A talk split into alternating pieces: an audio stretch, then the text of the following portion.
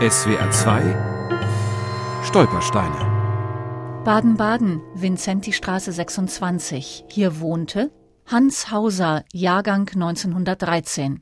Flucht 1939 England. Überlebt in den USA. Ich wollte ja eigentlich nicht auswandern. Ich wollte mit dem Kopf durch die Wand. Aber selbst als ich dann auswanderte, auf das Drängen meiner Eltern, war ich nicht glücklich.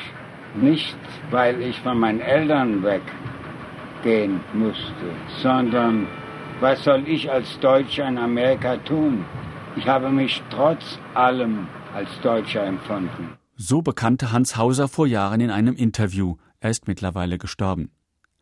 Hauser hatte sich schon immer seinem deutschen Vaterland sehr verbunden gefühlt.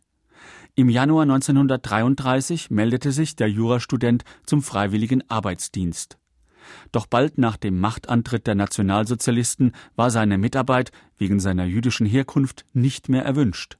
Später trat er dem schwarzen Fähnlein bei. Die waren ganz rechts, ganz deutsch. Der Frederikus Rex, unser König. Und, und das schwarze Fähnlein, das war besonders ein Dorn in den Augen der Zionisten, weil die so rechts waren. Die Initiatoren dieser Gruppierung träumten davon, dass eine jüdische Elite Teil der deutschen Volksgemeinschaft im nationalsozialistischen Deutschland werden könnte. Als Jude wurde Hans Hauser 1935 nicht zum Referendarexamen zugelassen. Er versuchte trotzdem eine Ausnahme durchzusetzen, ohne Erfolg. Nicht nur für Hans Hauser war es unvorstellbar, dass gegen das nationalsozialistische Konzept des Rassejuden nichts auszurichten war. Die NS-Verherrlichung von Deutschtum und soldatischen Tugenden hatte anfangs bei vielen die Illusion genährt, dies könne auch für jüdische Patrioten und Frontsoldaten gelten. Hinzu kam, dass seit Ende des 19. Jahrhunderts viele Juden aus Osteuropa nach Deutschland eingewandert waren. Manche Alteingesessenen wie Hans Hauser lehnten die Neuankömmlinge ab. Und da kamen die Juden von Polen und Russland. Wir hatten das Gefühl, die haben die Suppe versalzen. Falsch, es war falsch. Am 10. November 1938 wird die Synagoge angezündet. Hans Hauser und sein Vater kommen nach Dachau. Erst jetzt wird ihnen klar, dass Deutschland auch für sie keine Heimat ist. Zu spät.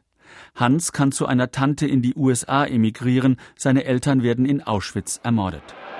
Und trotzdem drückt der Sportfreund Hans Hauser noch immer für Deutschland die Daumen. Zwei wohnen auch in meiner Brust. Wenn Deutschland dabei ist, dann bin ich immer für Deutschland. Selbst wenn Deutschland gegen Amerika geht, dann bin ich immer für Deutschland. Habe ich mich nie geändert. SWR 2 Stolpersteine. Auch im Internet unter swr2.de und als App für Smartphones.